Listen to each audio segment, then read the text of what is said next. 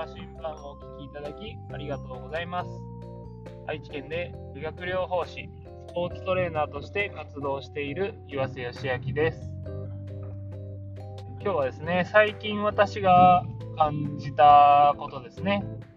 について、えー、ちょっとお話ししたいなと思います。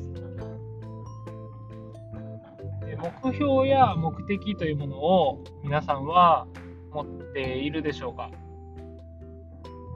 ちょっとこうやって言うと、えー、なんていうんですかね、構えてしまうかもしれないですけど、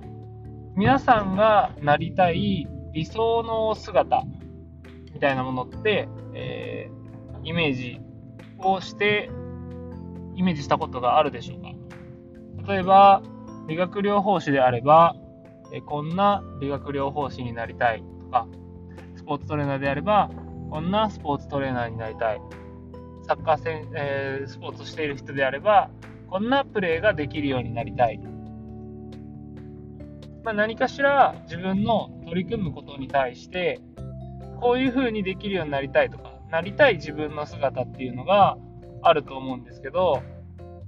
私はそういうのをイメージしているのが当たり前だと思っていました。なので、えー、最近ですね、そういうのをイメージせずに、ただただ、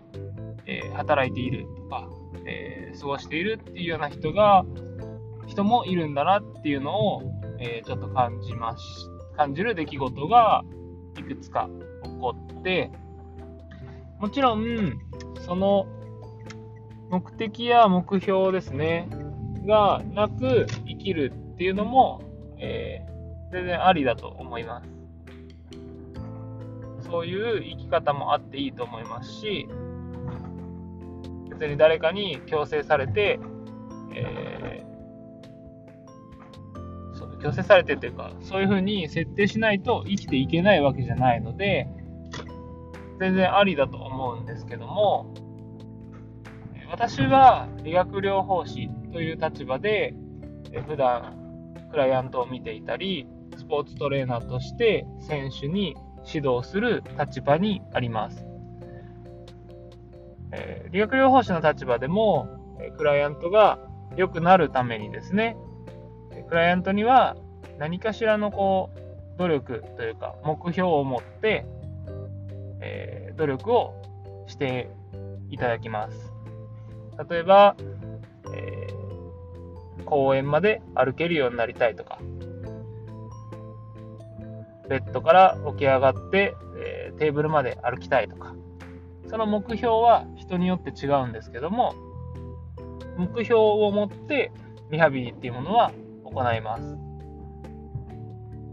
その目標を設定するセラピストがですね、理学療法士がですね、えー、何も目標を持たずに、えー、普段生活をしているっていうのは、えー、もし皆さんがその理学療法士からリハビリを受ける立場だったらどう思いますか？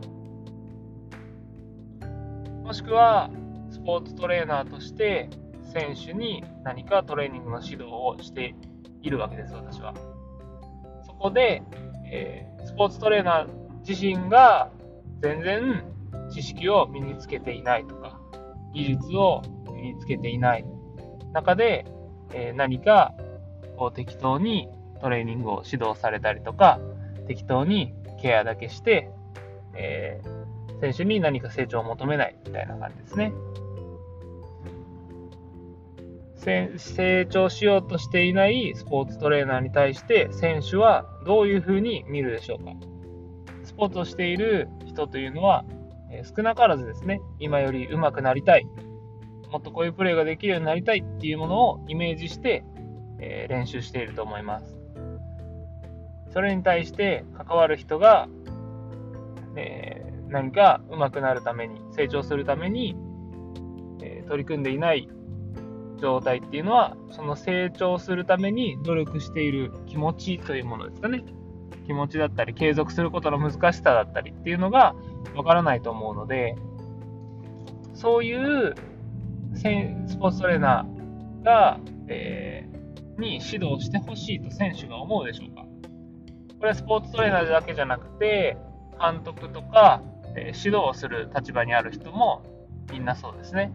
人に成長を求める人が成長しようとしていない。というのは、やっぱり、えー、何かですね、こう言葉に嘘があるというか、こう伝わり伝わりづらいものがあるんじゃないかなと私は感じています。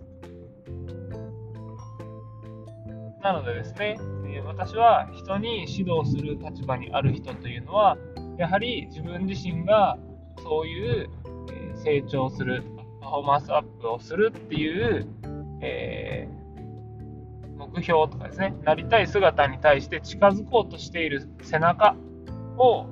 えー、相手にですね、見せていく必要があるんじゃないかなというのが私の、え、価値観ですね。にあります。これは、えー、父親としてでもそうかなと私は思っているので、子供にですね、えー、努力している姿、勉強している姿であったりとか、トレーニングしている姿っていうものを、えー、子供には見せていきたいなと思います。やっぱりこう影で努力するのがかっこいいみたいなものが、えー、日本人にはなんかこう美徳としてあったりすると思うんですけども、私は努力をしている姿を人に見せることで、えー、その見た人がですね、えー、心を打たれる何かがきっとあると思うので、努力していることは隠さずですね、自分の取り組みで、こういうこと努力してるけど、こういうことはやっぱり大変なんだよっていうものを伝えていくっていうのが大事だと思っているので、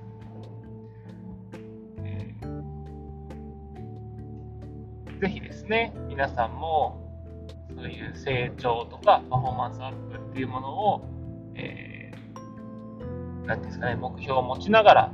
取り組んでもらえるといいなと思います。私は、えー、普段いる私の中の社会がですね、医学療法士とかスポーツトレーナーとか、監督指導者みたいな立場の人と接したり、そういう世界で生きているので、他の業種の人たちがどうなのかわからないですし、えー、仕事によっては、そういう背中を見せる必要がないのかもしれないですけど、でもですね、えー、少なからず、えー、親としてとか、そういう立場にある人はですね、見せていくべき背中っていうものがあると思うので、えー、ぜひ皆さんもですね、なんかこうなりたい姿、なりたい自分っていうものがイメージできてないなっていう人がいたら、これを機にですね、自分のなりたい姿というものを、えー、しっかりとイメージして、それに向けて努力をする、えー、習慣をつけてみてはいかがでしょうか。そうすることによってですね、えー、きっと周りの人の信頼とか、そういうものも変わってくると思うので、えー、そんな感じでですね、えー、世の中に貢献できるようにしていってもらえたらなと思います。自分の周りの人をですね、少しでも勇気づけてあげられるような存在ですね。っていうのがすごい大事かなと思います。えー、というわけでですね、ちょっと今日は詰まりながら喋ったなーっていう感じがあるんですけども、えー、こういう発信も私が人に伝えていく上での、えー、トレーニングだと思っているので、えこういう歯切れの悪い部分とか、そういうのも受け止めながらですね、もっと皆さんに分かりやすく、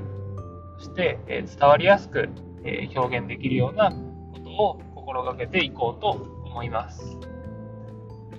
では今日はお聴きいただきありがとうございます。ではまた。